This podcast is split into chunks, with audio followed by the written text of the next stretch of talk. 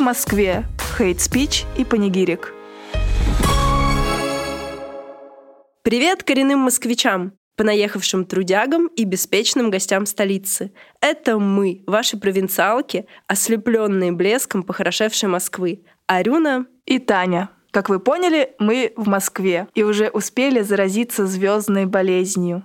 Поэтому нам жизненно необходимы ваши пять звезд на Apple подкастах. Очень-очень ждем ваши хорошие оценочки, как в детстве ждали одобрения наших мам.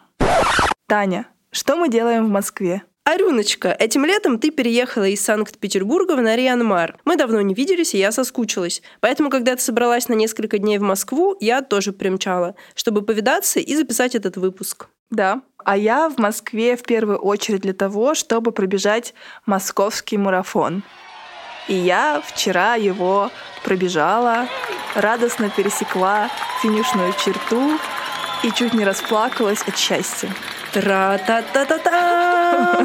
Принимай поздравления, Арюна, я тебя поздравляю. Ничего себе, ты сколько лет шла к этой мечте?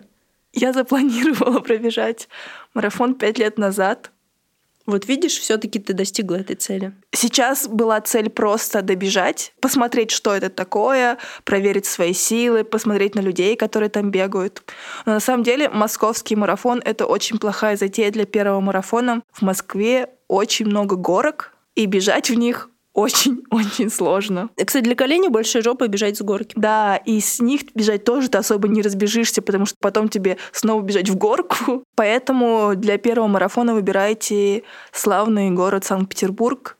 Там нет никаких перепадов. Да, Питер очень плоский. Поэтому второй марафон я планирую пробежать в Питере и уже улучшать свое время. А какое время было? Я пробежала марафон за 5 часов 30 минут. Это очень медленно. Ну, ты последняя пришла? Нет. Ну вот, значит, это нормально, это не очень медленно. Я даже обгоняла кого-то, когда подходили к финишу. Молодец. У меня было два болельщика. Приехала моя мама, и был со мной молодой человек. Я думала, что они на финише снимут, как я пересекаю черту. Но они не додумались. Нет, они были со мной с самого начала. Мы вместе разминались, они провожали mm-hmm. меня на старт. И мама потом стояла и ждала очень долго меня на финише и пропустила. Она говорит, она так яростно всматривалась в лица всех, что я вот так вот перед ней стала и говорю, мама, я уже здесь. Она такая, блин. Как Москва тебя поменяла, Арюна? А парень стоял вообще не на финише, а там, где все бегуны выходят. И я говорю, ты почему я не снимал? Он говорит, такой задачи не было. Вообще всего 30 тысяч человек участвовало. Плюс волонтеры, плюс организаторы. Короче, очень много. И это был настоящий праздник спорта. И еще очень повезло с погодой. Обещали дождь, но на старте не было вообще дождя. Было солнечно, было тепло. И я когда бежала, даже в какой-то момент мне стало жарко, и я очень расстроилась, что оделась очень тепло. Но потом я так долго бежала, что погода изменилась. И когда я завершала марафон, уже лил дождь такой неприятный, мерзкий. Но мне уже было все равно, потому что я просто тупо бежала очень медленно к своей цели, которую я поставила пять лет назад. То есть можно сказать, что ты пробежала марафон за пять лет, да, не за пять часов. Ну что ж, а кто-то за всю жизнь не пробегает. Эта поездка планировалась как очень такая радостная, веселая поездка, что мы будем чилить. Я, Арюна, Арюнин парень. Мы будем тусить по Москве, пить вино. После того, как Арюна пробежит марафон, везде гулять, и все будет классно. Но, во-первых, мы обе больные, особенно сейчас я. Арюна тоже почти норм. А во-вторых, э, в Москве просто еб погода, льет дождь. Вчера была такая морось, даже в Питере такой мороси я уже давно не помню, от которой ни зонт, ничего вообще не поможет. Сегодня просто дождь и холодно, и пасмурно, и серо, и некрасиво. А через день после записи подкаста объявили частичную мобилизацию. В общем, зашибись поездочка получилась. Дисклеймер. Мы должны признаться, что мы обожаем Москву. Приехать в Москву для нас — это праздник — и по бюджету, если честно, даже несколько дней в столице — это вполне себе полноценное путешествие. При всей нашей любви к Москве мы понимаем, что сейчас этот город многими воспринимается как столица империи зла. Мы уважаем эту точку зрения. Мы понимаем боль тех, кто разочаровался и отвернулся от Москвы. Однако с этим городом у нас связано много приятных и волнующих воспоминаний. И несмотря на мрачный ход исторических событий, этот город остается нами любим. Сегодня мы хотим запечатлеть Москву такой, какой мы ее знали на протяжении многих лет. Мы будем восхищаться Москвой и немного критиковать. И этот город останется так же загадочно любим, в нем пропадает такие девчонки. Оставаться ночевать одним. Какой мы увидели Москву? Первые поездки. В 14 лет со мной произошла несостоявшаяся поездка в Москву. В нашей школе выбирали детей, которые поедут в Москву на президентскую елку. А можно вопрос? Можно. А по какому принципу выбирали детей? Самых красивых отправляли. Отличники, активисты. И дети учителей и завучей. Да, на самом деле. Ну так вот, у меня не было паспорта в 14 лет, поэтому я не могла поехать. Хорошо, что, Арина, сейчас он у тебя есть наконец-то. Слава богу. И у меня не было паспорта до 16 лет. Ну хорошо, что хотя бы до 16. Вообще, блин, интересно, про это еще можно рассказать? Ну, можно, наверное, это забавный факт. Что паспорта не было? Ну а что тут такого? Хотя сейчас про все опасно рассказывать, поэтому рассказывай про паспорт дальше.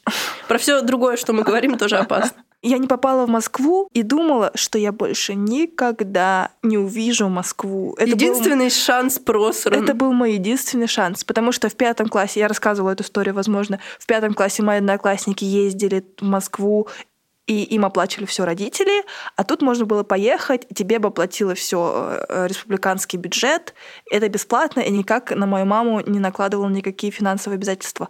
Поэтому я думала, что это единственный мой шанс был поехать и mm-hmm. увидеть столицу страны и увидеть там главную елку новогоднюю страны, президентскую елку, mm-hmm. так называемую. Мне не нравится название президентская елка. Я уже ноту протеста высказывала во время нашего с обсуждения этого эпизода. Почему елка называется президентской. Вот я против. Почему сразу в детское сознание в маленьких детишечек, которые едут в Москву на елку, какое-то понятие президента вкладывается? Вот я не понимаю, где тут Новый год, чудо и подарки, и президентская елка? Почему она президентская? Почему она не какая-нибудь волшебная московская елка? Почему она, блин, президентская? Если бы он там хотя бы присутствовал, жал руки каждому ребенку. Да, возможно, он присутствовал. да не, не присутствовал он там, не поверю я. А, кстати, забавно, что это был тот же президент, что и сейчас. Когда Арюне было 16 лет. 14. А, 14, кошмар какой. Все, я думала, никогда, никогда больше не увижу Москву. Но в 16 лет снова у меня появилась такая возможность, когда наша школьная газета выиграла какой-то конкурс, и там финалистов собирали в Москве. Снова ура! Не на мамины деньги, а на деньги школы. В 16 лет состоялась моя первая встреча со столицей. В прошлом выпуске рассказывала про... Про то, как Арина первый раз попробовала бургер и увидела Ленина. Та самая легендарная поездка. Да. Какой Москва тебе тогда показалась? Ты вообще помнишь? Что-нибудь кроме Ленина и Макдональдс? А, в ту поездку в 16 лет я посмотрела все достопримечательности, которые, ну, как бы надо посетить, типа Кремля, царь-колокол, царь-пушка, все палаты оружейные. Ну, в общем, все, стандартный пакет туриста я собрала и больше никогда туда не ходила. Какое впечатление? Очень-очень большое и очень страшный, потому что мне было 16 лет, я приехала из маленького города. А тут эскалаторы в метро и этот запах метро. И для меня, на самом деле, запах метро — это всегда ассоциируется с каким-то таким трепетом. Это так странно, потому что в первые 16 лет почувствовала этот запах резины или чего, mm-hmm. чем пахнет метро. Я даже не знаю, но я этот запах тоже очень хорошо знаю. Запах большого города. Да. Я такая, вау. Опасности и возможности. И это меня, конечно, впечатлило. Ну и что? Ты сразу расскажешь про свою третью поездку. Первая несостоявшаяся, вторая в 16 лет и третья в 21 год. А в 21 год я третий раз побывала в Москве и прилетела в Москву, а не приехала. Это был мой первый полет на самолете. Я проходила преддипломную практику. А, это был февраль 2012 -го. Было холодно, очень холодно, мерзко, противно. Человек из Сибири в Москву приехал. Так что это все миф, что там якобы в А, Сибири да, так плохо там- или в Питере так плохо. В Москве такая же херовая погода, как везде. Ну, я Ну, думаю, москвичи в курсе. Было очень морозно, было неприятно. Я проходила практику. И еще тогда же как раз э, начинались митинги за честные выборы 2012 года. И мы, как журналистки, молодые начинающие, решили, что наш долг побывать на Болотной площади и своими глазами увидеть, что там происходит. Такое было еще травоядное время, да. И мы так хотели еще пройти вглубь, но было так много народу, что стало нам немножко страшно и не по себе. И еще было очень холодно, как я уже сказала. Поэтому мы эту лавочку где-то через час свернули и пошли искать, где можно сходить в туалет и согреться. Ну, то есть поприсутствовали все равно. Поприсутствовали, отметились. Этого будет достаточно, я думаю, для, того, чтобы свою блистательную вообще будущую карьеру так вот хоп и завершить. Один часик на митинге в 2012 году все. Закрывает перспективы на какое-либо светлое будущее в 2022. Надеюсь, шутка. Прикинь, да 10 лет прошло уже. Да уж. 10 лет деградации. А моя первая поездка в Москву была, наверное, в 2014 году. Это был декабрь 2014 года. Мгм. Сами помните, чем запомнился Мгм. этот год, чем он вошел в историю. И поехала я на пресс-конференцию президента. Ежегодная пресс-конференция президента. Это которая прямая линия? Которая, да-да-да. Я была тогда журналисткой, работала в одном, если честно, довольно стрёмном месте. Мне предложили туда съездить за счет газеты, в которой я работала. В командировку. В командировку съездить, да. Я чисто, если честно, скаталась в Москву туда-обратно. Меня ничего не просили спрашивать в моей газете. И меня даже не просили привести какой-то материал с этой прямой линии. Это так смешно. Вообще ничего. И у меня не было никакого даже вопроса на эту прямую линию. Вообще никакого. Я просто туда приехала. Просто посмотрела, как это происходит, в каком месте, какой там холл, какие там журналисты. Видела Ксению Собчак. Очень это хорошо помню. Она какая-то была такая высокая. То ли она на каких-то высоких каблуках была, то ли что. Я сама тогда тоже была очень высокая, на очень высоких каблуках. Профурсетка провинциальная приехала в Москву из Питера. И это буквально был э, тоже однодневная такая поездка. Типа мы ночью ехали на поезде, приехали рано утром, ну там до середины дня тусили на этой прямой линии с, сами знаете, кем. Один человек. Я, я растерялась, как сказать, уважаемый или не очень. Кем как. И потом с середины дня до вечера у меня было время, чтобы погулять по Москве и вечером ехать обратно на этом же ну, многочасовом поезде. Так тупо. Я первый раз, первый и последний раз ехала в Москву на таком длинном поезде, который идет 8 часов. И больше, надеюсь, никогда у меня не будет такого опыта. Это ужасно. Зачем ехать на длинном поезде, если можно ехать на Сапсане, который едет 4 часа? Не понимаю этого. Но тогда меня никто не спрашивал, и за эту поездку я не платила. Про линию ничего рассказывать не буду. Если честно, ничего интересного. Я там неинтересное время провела. Может, кто-то интересно, я нет.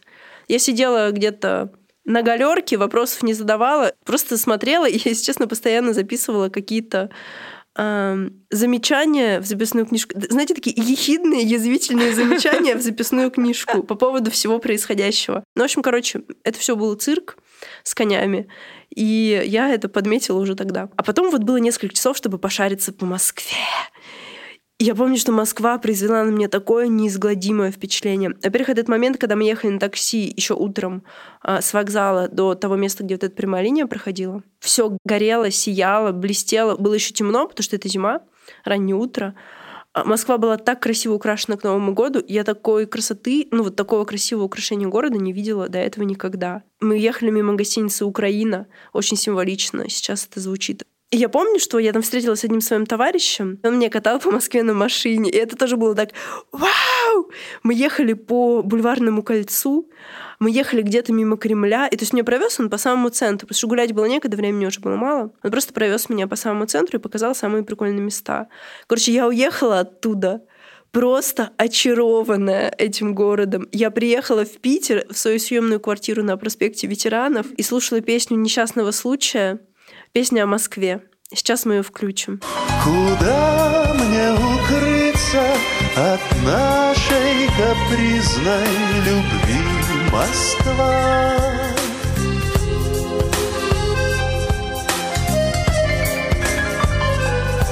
Блестит на ресницах твоих проводов Мокрый снег Москва На башнях горят огни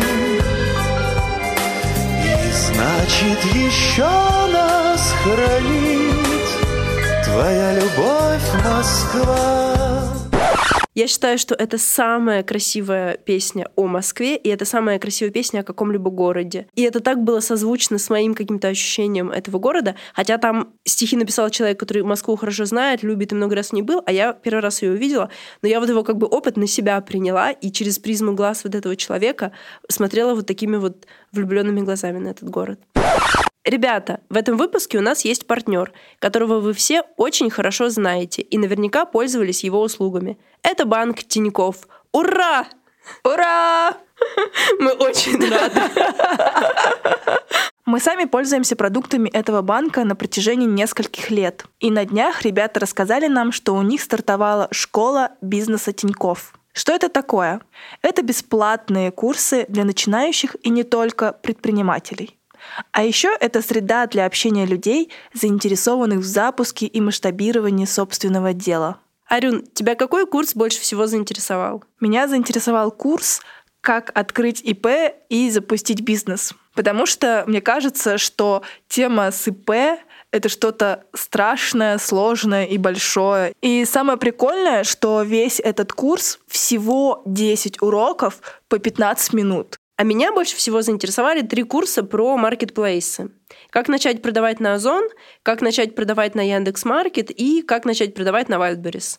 Это настолько ценная информация сейчас. Специалисты Тинькова самый свежак, самую эссенцию полезности собрали и завернули в короткие и супер прикладные онлайн-курсы. И хотя я и не планировала выходить со своими кимоно на маркетплейсы, сейчас прям аж захотелось.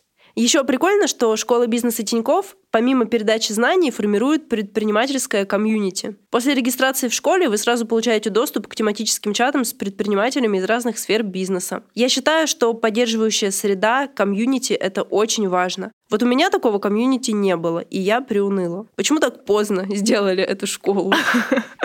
Сегодня очень много информации вокруг, и ты не знаешь, как к ней подступиться, какой информации можно доверять, а какая информация абсолютный фейк и вводит тебя в заблуждение и не в ту степь. Да, особенно когда ты еще такой маленький, зелененький, еще личинка предпринимателя, и еще совершенно ничего про это все не знаешь, то действительно сложно понять, вот говорю за себя, откуда вообще черпать информацию. Я бы готова была кому-нибудь заплатить большие деньги, чтобы открыть ИП и помочь сделать мне свой бизнес.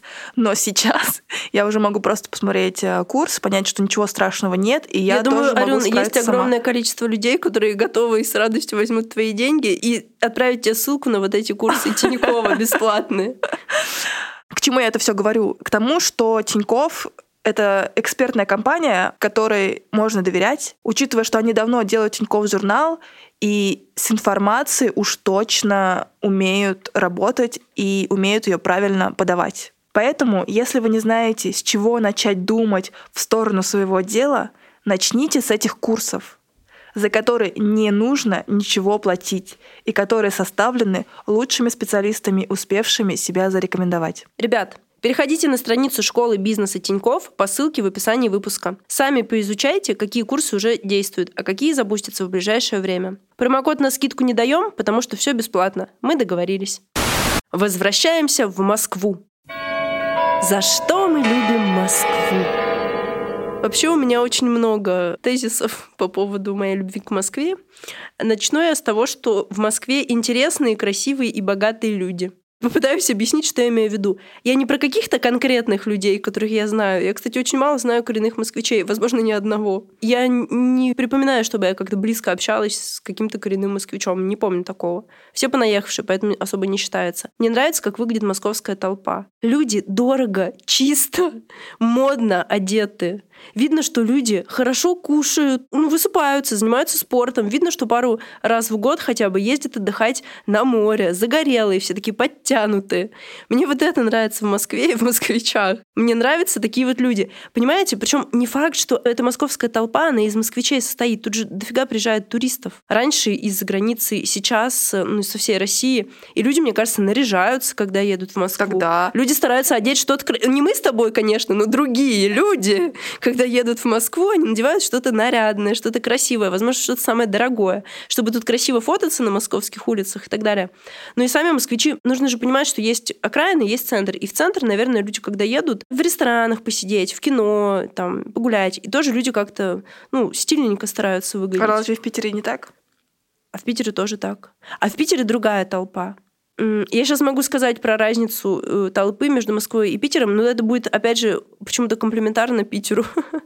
Люблю толпу просто любого города. В Москве зато все выглядят более одинаково. В Москве больше женщин, там, не знаю, э, с силиконовыми губами, с нарощенными ресницами, то есть больше однотипных лиц, больше однотипных нарядов. В Питере больше людей, которые выглядят необычно, как-то даже по субкультурному, то есть какой-то готический такой налет. Ну, Не в смысле прям готы-готы, Андеграунд. ну, такой, да, андеграунд, такое что-то. Видно, что человек прям вот творчески подошел к своему наряду. В Москве такие, конечно, тоже есть, но в центре Питера таких людей, мне кажется, больше. А тебя, Аруна, э, что нравится в Москве? А, То, что мне нравится, мне понравилось еще в 16 лет, это понятное метро. Вот не могу согласиться, кстати говоря. Ну, давай, э, развивай мысль. Ну, короче, мне кажется, что московское метро очень понятное и удобное. Может быть, потому что я не пользуюсь им каждый день. А я считаю, что новосибирское метро гораздо понятнее. В Новосибирском метро две ветки. А ты думаешь, в Питере менее понятное метро? Там есть вот эти таблички, где пополам поделено, и ты сразу видишь, еще спускаясь с эскалатора, в какую сторону тебе нужно идти. А в Питере тоже такое А в есть? Питере нет. В Питере нужно подойти к какой-нибудь стороне, и там ты увидишь, и это не очень удобно. А так ты можешь быстренько сориентироваться, куда тебе идти. Ну, это такой довольно спорный вопрос, но просто, наверное, в 16 лет я как э, впечатлилась в метро, так и до сих пор остаюсь под э, впечатлением. А у меня была поездка в метро просто отвратительная вчера. Я приехала на Сапсане на Ленинградский вокзал, спустилась в метро, я больная, с чемоданом, со своим здоровым. И мне нужно было проехать всего лишь три или четыре станции. Две станции там, короче, и пересесть, и там еще одну. Но эти три станции я ехала, мне кажется, полчаса, потому что там было столько лестниц и переходов, столько лестниц. Я, я по всем этим лестницам со своим чемоданом. Господи, была такая зла. Я, я где-то, наверное, 4 эскалатора или 5 эскалаторов. Вот за эти три станции где-то 4 или 5 эскалаторов мне нужно было ехать с чемоданом. И лестницы, еще дофига лестниц. Лестниц было вообще... ну, я их даже не считала. Я сбилась со счета. Единственное, что меня примирило вчера вообще с этой жизнью и с московским метро в частности, что в какой-то момент мимо проходил парень и предложил мне спустить чемодан. Я на автопилоте отказалась, очень жалею об этом, но мне было приятно, что вот обратил кто-то внимание, что мне тяжело, и что мне предложили спустить чемодан по лестнице. Вот. Так, ладно, погундели. Погундели, обосрали московское метро. Ну да, ну действительно понятное. Ну, питерское метро тоже понятное, если Оно честно. маленькое. Давайте больше денег. Будет бежать из Санкт-Петербурга, у нас будет метро больше. Кому я вот сейчас обратилась? Я надеюсь, кто слушает наш подкаст. Названия и виды, знакомые из детства по книгам и фильмам. Я обожаю Москву за то, что, попадая в Москву, я как будто бы попадаю в какое-то художественное произведение, которое я знаю с детства. Вот там какая-нибудь... Господи, скажи мне хоть одно название Московской улицы. Ну, тоже Цветной бульвар. Я иду по Цветному бульвару, и я понимаю, что это название я с детства слышала по телеку, где-то в книгах что-то читала про этот цветной бульвар, и это все оживает. Я просто как маленький восторженный ребенок хожу по тем улицам, по тем переулкам, мимо тех зданий, про которые я... Если, может быть, не про конкретно эту улицу что-то читала, но по ней ходили персонажи книги, которые я читала и так далее. Это настолько классное ощущение. Вот это настоящее ощущение столичности. Ну, кстати, в Питере у меня было то же самое. Ну, потому что про Питер тоже много книг. Я помню, мне было так... Ну, сейчас опять, извините, про Питер. Я читала книжку «Авиатор» Водолазкина, и там главный герой жил на улице Зверинской. А я работала как раз рядом со Зверинской и ходила обедать на Зверинскую. Мне так было приятно, что я вот сейчас читаю эту книгу, я сейчас на этой улице нахожусь, на которой живет главный герой. Если вы смотрели фильм «Служебный роман», я его смотрела очень много раз. Если нет, то очень рекомендую вам его посмотреть, как минимум для того, чтобы посмотреть на Москву 70-х годов. Там есть очень много таких зарисовок, видеозарисовок города. Транспорт, толпа моя любимая. Тогда она выглядела иначе. Но я думаю, тоже очень модно по тем временам. Люди, станции электричек, автобусы, остановки метро там не было, к сожалению. Очень прикольно этот город выглядел. И сейчас, когда я иду по Москве, по какой-нибудь части, типа улица Тверская, я вспоминаю фильм «Служебный роман», потому что там, мне кажется, Тверскую показывали. Широкие пешеходные проспекты. Узкие проспекты это боль Санкт-Петербурга. По Невскому невозможно разойтись. Да, но по Невскому-то еще возможно, вот по Гороховой невозможно. По Горохово А уж по невозможно. Ломоносовской-то вообще не- даже одному человеку пройти невозможно. Очень узкая улица. А в Москве это такие широченные, пешеходные, я даже не знаю, как это назвать. Пешеход- Магистрали. Да. Просто очень удобно идти, наблюдать, можно идти не торопясь, разглядывать все, и никто тебя не будет толкать, никто не будет идти тебе навстречу, и вы не сможете с ним разойтись. Это правда. В Москве вот это ощущение физической свободы больше, чем в Питере. Потому что в Питере ты ходишь по этим узким улочкам, особенно если ты торопишься, это просто кошмар. Это просто такой стресс торопиться в Питере, в центре города. Потому что в Питере нельзя торопиться. Да, поэтому никто не торопится. Красивые ухоженные улицы и дома. Я обожаю московскую ухоженность. Я обожаю то, что здесь нет э, в центре города, во всяком случае, такой срани, какая есть в Санкт-Петербурге. Нет домов, которые за вот этими ленточками, занавешенные этими синими строительными какими-то тряпками специальными. А, Я так понимаю, что более-менее все коммуналки расселены в Москве. Или вообще все, хотя могу тут ошибаться, но явно их не, не столько, сколько в Питере, в центре. И вот эта ухоженность мне очень нравится. Мне нравится, что здесь чисто убирают улицы. Я бы очень хотела, чтобы так было не только в Москве, но и хотя бы еще в Санкт-Петербурге. Я обожаю вот эту ухоженность города, в котором есть деньги. Понимаете меня? Могут себе позволить. Могут себе позволить, да. Можем себе позволить, россияне, чтобы в Москве было ухожено. Красивые отдаленные районы. В Москве очень много красивых мест для прогулок, даже в отдаленных районах. У меня небольшая деформация, поэтому я рассматриваю каждый район с точки зрения прогулок с собаками. Если в Питере иногда в некоторых местах абсолютно не приспособлен для прогулок, есть такие ЖК, то в Москве такой проблемы нет. Я практически нигде не видела, чтобы не было какого-нибудь парка небольшого или скверика хорошего, где можно погулять с собакой. И это для меня очень важно. Вкусная еда. Я обожаю московские всякие вкусные ресторанчики и местечки. Не могу сказать, что в Питере недостаток таких мест. В Питере тоже дофига вкусных мест. Ну, классно. Вкусно ем в Питере, вкусно ем в Москве. Не жизнь, а рай. А ты любишь поесть в Москве, Арина? Я очень люблю поесть. Но эта поездка для меня совсем другая. Я уже делилась с Таней эм, своим замечанием. Я сейчас живу в маленьком городе, там очень мало ресторанов, поэтому я привыкла уже готовить дома какие-то вкусные, прикольные блюда. Похоже на ресторанные. Да, мы готовим э, том-ям или ризотто с грибами. Мы прям специально заказываем рис для ризотто. Мы готовим очень много каких-то прикольных, изысканных блюд, которые не каждый день там можно приготовить. Мы даже готовим бургеры или хот-доги. И булочки сами печем. Я в шоке. И в этот раз, когда я приехала в Москву, во-первых, мне жутко жалко денег тратить много на еду, потому что она может быть даже менее вкусной, чем мы приготовим дома.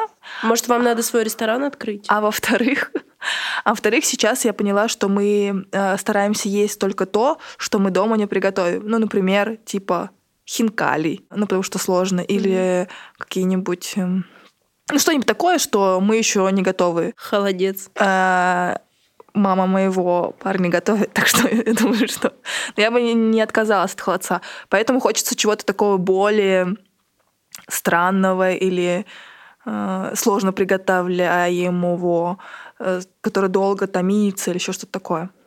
Ну Вот мы там типа хумус готовим дома. Рельефность местности и кривость улиц. В отличие от э, генерального плана Санкт-Петербурга, где все улицы прямые и понятные, улицы Москвы очень кривые. Никогда не знаешь, куда они повернут, какой будет там рельеф. Пойдешь ты в горку, пойдешь ты с горки. И это всегда какое-то такое, как для туриста, как для меня, очень-очень круто. Во-первых, потому что в Улан-Удэ, откуда я родом, тоже рельефная местность. С каких-то э, точек открывается очень красивый вид на город. И такое же ощущение у меня в Москве, только более красиво. Чуть-чуть. Чуть-чуть. Город чил. Я обожаю Москву за то, что Я сюда приезжаю отдыхать. Да, я пару раз сюда приезжала по каким-то рабочим вопросам, но и то это все была полная херня, как бы это было что-то несложное. Но в первую очередь я приезжаю сюда потусить, отдохнуть, классно провести время. Я, как правило, живу в центре. Я езжу на такси, я ем во всяких вкусных рестиках. Это очень приятно. Я не знаю отдаленных районов Москвы, я в них не была. Потому что мне туда никогда не надо было, и зачем мне туда ехать? Это странно. Я же приезжаю посмотреть на исторический центр, да, и потусить в, в этой вот самой такой вот центровой Москве. И за это этот город я люблю. Я могу сказать, что я плохо знаю этот город. Потому что я знаю только вот эту туристическую обертку, и она меня устраивает. Я бы не хотела узнать э, отдаленные районы, но мне это не надо. Мне это не интересно, если честно. Мне интересно ходить по центру. В Москве достаточно большой исторический центр, и я даже его знаю плохо, хоть уже много раз здесь была. Я хочу ходить, ходить, ходить и больше узнавать, больше запоминать. У меня был период в жизни, когда я хотела переехать в Москву. Я не знаю, на что я там рассчитывала, но мне кажется, если ты бедный человек в Москве, то тебе не, не так весело, как если ты бедный человек в Питере. Согласна, это совсем, мне кажется, два разных... Два э... разных ощущения. Ну, не то, что бедный, ну, не бедный, но вы понимаете, не миллионер. Говоря бедный, я имею в виду не миллионер. Так-то мы обеспеченные женщины. Бедный, это значит не миллионер. Но это значит, понимаете, в том-то и прикол, чтобы в Москве жить более-менее в центре и пользоваться всеми благами этого города, нужно быть очень обеспеченным человеком. Тут невозможно жить в центре, и, ну, либо если тебе там по наследству досталось, ну, извините, уже не получилось, а, и, скорее всего, не получится. Ну, то есть в Москве дор- дорого жить комфортно. Так, как я для себя представляю комфорт. Для меня комфорт на первом месте — это жить в центре. Потому что я в Питере живу в центре. Я не собираюсь возвращаться на проспект ветеранов. Московский проспект ветеранов. И на проспект Рокоссовского тоже. Город возможностей гипотетических. Когда я переехала в Питер, и устраивалась на работу, всегда следовал вопрос на собеседовании, почему ты переехала в Питер, а не в Москву. И у меня тоже, почему они это спрашивают? Что за дебильный вопрос? Зачем его задают HR, я не понимаю. Потому что в Москву едут зарабатывать и работать. И это правда какой-то город, возможностей, больших денег. Здесь э, завязываются какие-то связи, делаются большие дела, но только гипотетически. У кого-то там это все происходит. Этого может и не произойти. Или вы можете работать в компании, которая эти все большие дела мутит, крутит, ну а вы в ней такой маленький винтик. Мне нравится, что тут, как знаете, как в американской мечте. Ты можешь получить все, если будешь работать. Ну, есть такое. А мне вот, знаешь, что в Москве нравится в этом плане? Вот как я ощущаю, что это город возможностей. Это немножко похоже, но не настолько, но все равно. Вот я когда была в Венеции, и я подумала, что если бы я когда-то стала режиссером, ну кто его знает, я бы сняла фильм, знаете, такой авторское кино, которое никому не будет, не будет интересно, на одном, эм, на одной остановке для Вапоретта. Вапоретта это как автобус такой речной. Там просто на этих остановках такой разный народ собирается. Там, мне кажется, там все люди этого мира. И весь Бамонт, весь цвет и, и, и вся голь этого мира вот тусит в Венеции на этих остановках. А в Москве, кажется, что тоже все. Ну, раньше так, по крайней мере, было. Сейчас не знаю, что у нас там дальше будет. Что здесь все, здесь очень много возможностей с кем-то интересно познакомиться. Даже не то, что прям вот наварить кучу бабла, а просто познакомиться, увидеть кого-то, какой-то интересный разговор получить. Вот это ощущение мне всегда очень нравилось в Москве. Hate speech. Вообще, вот изначально мы, когда сценарий писали этого выпуска, я думала, что основное недовольство Москвой будет озвучивать Арюна. Потому что я эту Москву очень люблю. Я понимаю, почему некоторые люди не любят Москву, но я считаю, что это не недостаток города, а недостаток государства. То, что все деньги в Москве, а в регионах их нет. А, но я вспомнила про еще один такой моментик, который мне не нравится, который мне очень не нравится, который меня бесит. Это мигалки, перекрытие дорог, огромное количество полиции, как следствие, ощущение того, что мы маленькие человечки, а рядом с нами обитают большие, важные люди, ради которых можно перекрыть дорогу, поставить оцепление где угодно. В Питере нет такого нет такого ощущения, и таких ситуаций, ну, я в них попадала редко, в Москве это часто. Конечно, можно гулять и не набрести ни на какое цепление, но это бывает часто. Вот, например, для меня заколдованное место — это храм Василия Блаженного. Я много раз была в Москве и попала в этот храм только год назад, потому что я не могла к нему подойти. Я не могла к нему подойти несколько раз в разные свои приезды. Там кто-то куда-то выезжал, и сами знаете откуда, из здания, которое находится рядом с Красной площадью. Кто-то куда-то выезжал, и от этого все было перекрыто, и непонятно было, как зайти вообще в этот храм. Потом это было на реконструкции, потом опять там кто-то куда-то выезжал или заезжал.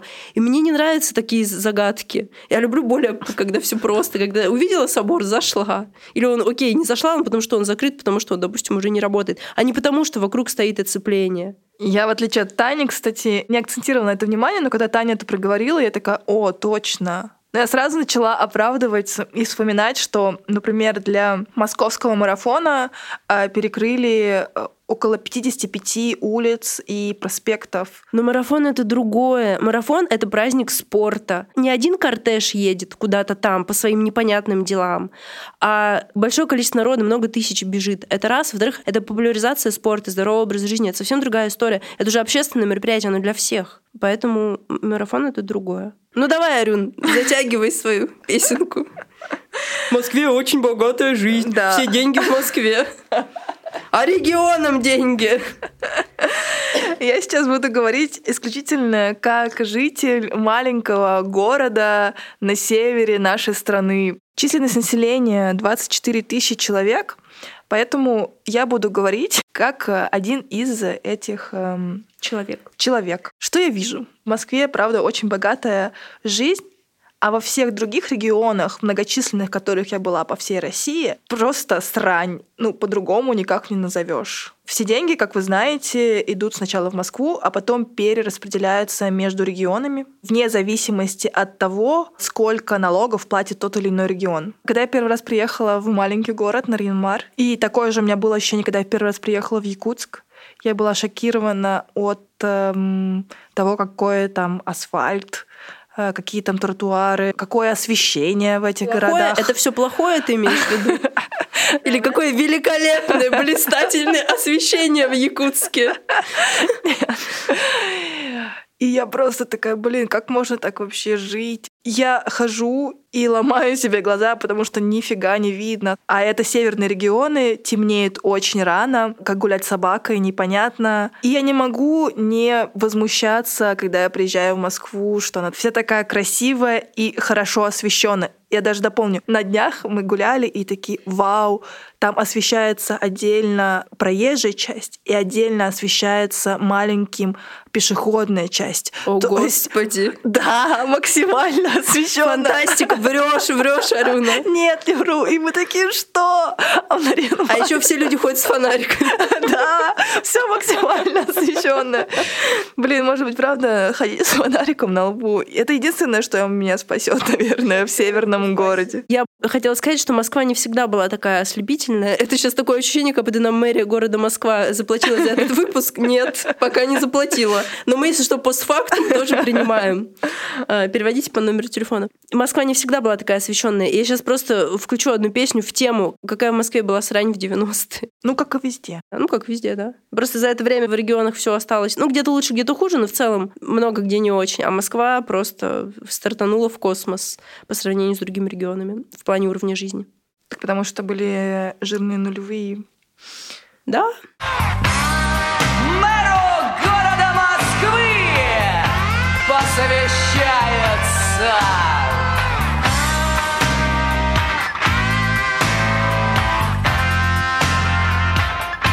Ну почему? Ну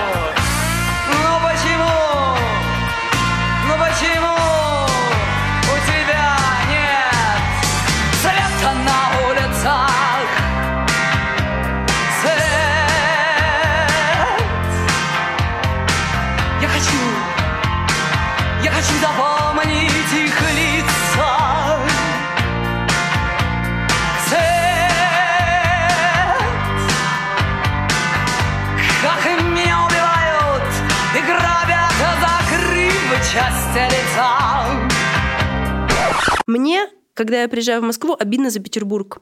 Потому что все мы понимаем, что Петербург это все-таки не провинция. То есть он как бы есть у нас легкий, легкий налет провинциальности с точки зрения неспешного образа жизни и так далее, но в целом это столичный город тоже.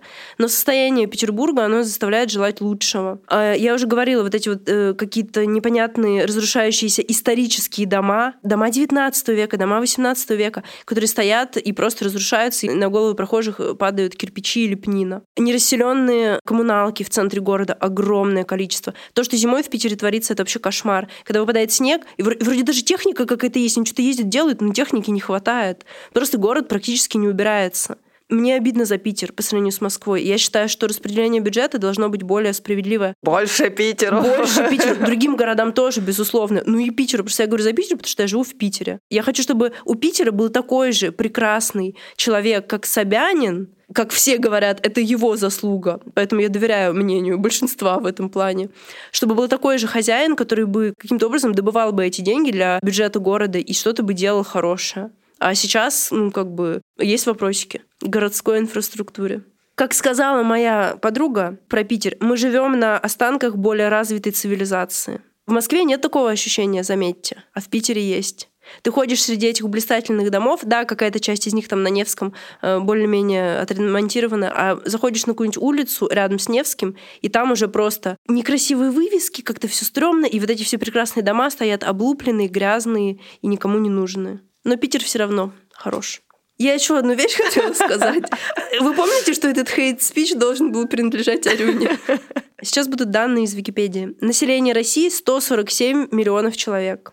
Население Москвы Москва — это точечка на карте. Почти 13 миллионов человек. Это официальные данные, то есть на самом деле здесь больше населения. То есть население Москвы — это одна десятая населения всей страны. Москва раздувается, а другие города пустеют.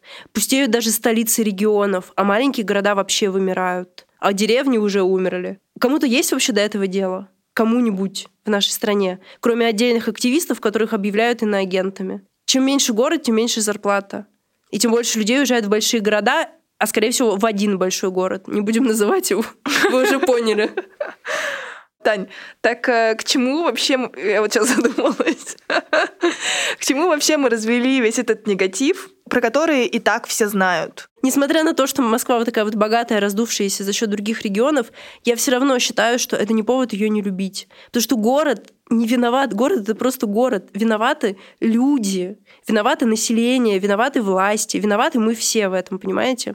Город не виноват. И я считаю, что Москву, ну, как бы великолепием этого города нужно все равно пользоваться, нужно приезжать сюда, нужно смотреть, нужно гулять по этим улицам, нужно знать историю своей страны и нужно как бы приезжать в Москву, а говорить, что ой, я терпеть не могу Москву, эти москвичи зажравшиеся. Мне кажется, это просто глупая какая-то позиция, очень глупая, потому что Москва очень важна для России. Вот так вот все сложно в нашем мире. А выводы вы делаете сами. Косплей редакции. Я читаю и восхищаюсь абсолютно одной блогеркой, которая на свои деньги начинала а, мыть парадные, потому что у нее просто сердце болело от того, что а, парадные в большинстве домов Петербурга заброшены, их никто не моет. Или они, наоборот, испорчены коммунальными службами, и вся красота закрашена, например. И меня восхищает она, во-первых, тем, что она не просто разглагольствует, а делом доказывает. Но еще лучше меня больше восхищает, как она отвечает всем своим подписчикам, которые говорят, а вот в том доме там такая-то лепнина, почему вы этим не занимаетесь? Она пишет им, приходи ко мне, возьми у меня тряпки, возьми у меня ведра и давай... э, Шуруй. Шуруй. И это правильная позиция. Один человек меняет сознание, и это очень круто. Этот выпуск подошел к концу, как и наше короткое московское путешествие. Мы вдохновились, нагулялись, потратили все свои деньги. И теперь с легким сердцем и пустыми карманами возвращаемся в свои бедненькие и обшарпанные, но любимые регионы. Желаем вам и самим себе теплой, уютной и не бесячей осени. Скорее всего, это был последний выпуск второго сезона. Не прощаемся, целуем, обнимаем. Пока-пока. Пока-пока. Я не знаю, где еще на этом свете есть такая же весна.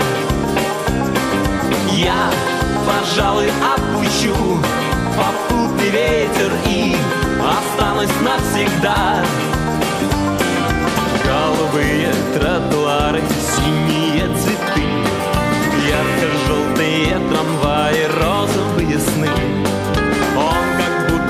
Нарисован мелом на стене.